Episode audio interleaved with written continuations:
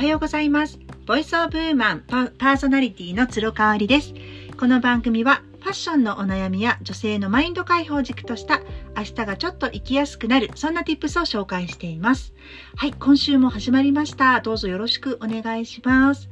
えっ、とね、えー私、大きなイベントを年内、あと年明け、新天地に行く前にやる予定は今のところないんですけれども、まあ、月1のフリーマーケット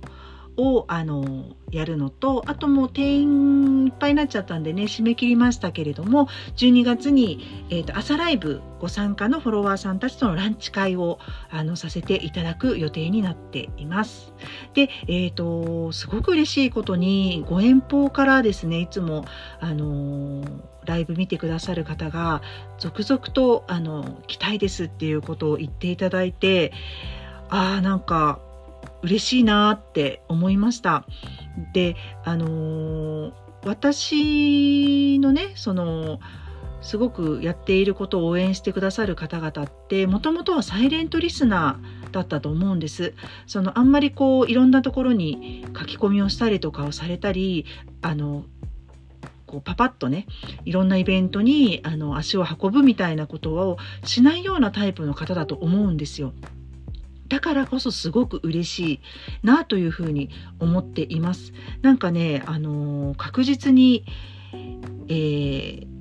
応援してくださる方々の行動パターンが変わってきているのを感じておりまして、うんあのこうじんわりとした気持ちになりますね。朝ライブを始めて、えー年明け2月で丸2年を迎えますけれども、あのーまあ、無理無理せずやっているにもかかわらず、まあ、ほとほとんど毎日できているっていうことなんですよね。まああの継続は力なりと言いますがもともと私はね三日坊主のあの大天才というかもう得意技が三日坊主っていう感じだったんですよね。でも今思うとやっぱりなんかハードルが高いことを意識高くやらないといけなかっいけないと思い込んでたなって気づきます。例えばやっぱりあのダイエットにしてもね1日1時間エクササイズをするもう1日やったあたりで明日もこれやらなきゃいけないのかって思いながらやってるっていうねそれじゃやっぱりね結果はあの3日もしくはもう1日で終わりっていうことになっちゃいますよねもう仕方ないのかなっていうふうに思いますなのでこのなんでね何かを続けようとするときに人はハードルを高めに設定してしまうのかっていうところなんですけれども、まあ、一つには昔読んだ偉人伝ってありますよね。えー、と世界も日本も偉人がたくさんいますけれどもあのその人たちの偉人伝みたいなものを漫画とか、えー漫画形式のものとか、えーノベライズでのものとかね小説とかで読んだことあると思いますけれどもやっぱりいいことしか書いてないじゃないですか。なんかものすごい挫折をしたとか、あの私生活がぐちゃぐちゃだったとか、ね、あのそういうことって書いてないでしょだからいいことしか書いてないから、そういうふうにこう、ハードルを高めに意識高く生きていく人が成功できるというか、結果を残せるっていうふうにも私たち刷り込まれちゃってると思うんですよね。今なんか YouTube で、その実は偉人たちは〇〇だったみたいな動画がね、時々あの、おすすめで上がってきたりとかして、ショート動画で、あの、興味本位で見ちゃったりとかするんですよね。なんか実は、あの、この偉業を成し遂げたこの人は、私生活がね、あの、なんて言うんでしょう。もう浮気をしまくってたとか、もう隠れ、隠し子をたくさん、あの、こさえていたとかね。なんかそういうことを聞くと、ちょっとほっとするなという感じなんですよ。私的にはね。うん、ああ、なんかこう、成人君子なんて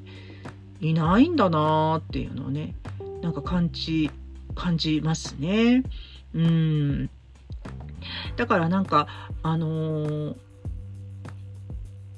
本当にこう三日坊主で終わやめたことってもう山のようにあるんですけれども、あのー日記を書くっていうことはね、私本当に続けられているんです。中学から始めて、あの途中ずっと書いてない時期とかもあったんですけど、それでもやっぱりね、あの続けていけるのって、あの、やってて楽しいというか、何て言うんだろう、こう、もうやらないとムズムズして、物足りないっていう思う、こう、歯を磨くとか顔を洗うって同じような感覚なんですよね。で、歯を磨くとか、頭、頭じゃない、顔を洗うとかっていうのって、もう無意識でもできることじゃないですか。で、それができないってなるとちょっと体調がすごく悪いのかなっていう指針になるというかね。そのぐらいもう当たり前のようなことですよね。だから私やっぱり今ね、朝ライブとかもう、あの、やらないとちょっと気持ち悪いんですよね。一日が始まる気がしないというか。で、ありがたいことに、そのサイレントリスナーだったね、あの、私の朝ライブの参加者、さあの、支持してくださる方々も皆さんそれを言ってくださるんです。もう朝ライブに参加してコメントをするのが自分の一日の始まりになってますと。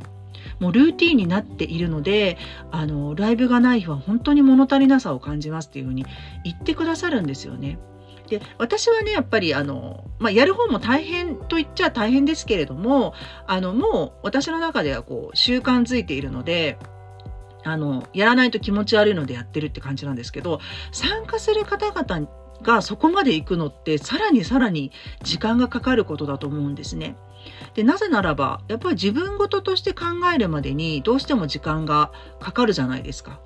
あとは、この人の発信内容を追いかけてって大丈夫なのかっていうね、ちょっと様子見の期間みたいのもあるし、あとはまあ、あの、飽きちゃうっていうことありますよね。うん、だから私もなんか飽きさせないようにって思って発信すると、どうしてもね、あの、内容がこう、肩に力が入ってしまう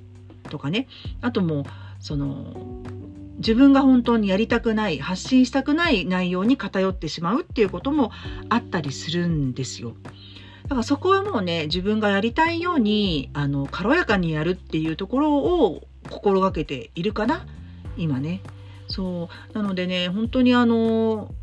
明日ね、ちょうどフリーマーケットありますけれども、ご遠方から、あの、もう勢いに任せていきますっていう方が何名かいらっしゃったりとか、あの、12月のランチ会も、あの、遠方から来てくださる方が、あの、数名いらっしゃる。で、12月もね、そうなんですよ。もうご遠方から来てくださるっていうのと、その、えー、フォロワーさん同士が、連絡を取り合って、で、あの、この日、この日にね、めがけていきましょう、一緒にって言って、あの、初対面同士の方々がね、来てくださるっていうのもね、本当に嬉しいなっていうふうに思ってるんですよね。で、そういう現象が、あの、生まれてくるっていうことがね、確信できれば、私ね、やっぱりどこの場所に住んでも、怖くないなっていうふうに思っててるんですよね。だから、あの、何度も申し上げてますけれども、この朝ライブで、お毎日やることでですね、私はあの、違う場所ででも、またもう一度咲くことができるんじゃないかなっていうふうに思えるようになりましたので、本当に毎日ご参加いただいて、ね、あの、コメントなどをいただいている方々には、あの、感謝しています。あの、実はね、私 SNS のフォロワーの方々を整理させていただいたんですけれども、あの、それはね、やっぱりこう、社交辞令相互フォローみたいな、社交辞令で相互フォローするっていうことにね、もうちょっとね、あの、飽きてきちゃ、飽きてきちゃったというか、嫌気がさしてきたんですよね。あの、やっぱそれを証拠に相互フォローしていたけれども、私の朝ライブも見てない。で、私も相手の、えーと、ポストとか近況を追ってないっていう方々でね、相互フォローする必要ありますかね？っていうふうにちょっと思っちゃったんですよね。なので、あのー、それでガクンとね、やっぱりフォロワー数減りましたよ。きっと私が外したことによって、じゃあ私も外しちゃおうっていうことだったんですけど、